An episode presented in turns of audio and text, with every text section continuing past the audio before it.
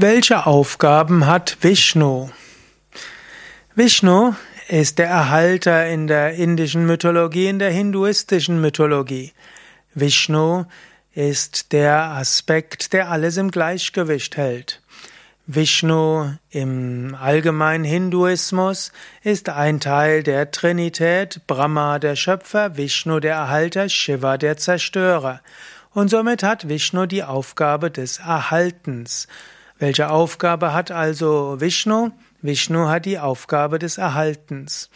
Vishnu gilt daher auch als der Gott des Friedens, der Gerechtigkeit, des uneigennützigen Dienens, des Einsatzes für die gute Sache.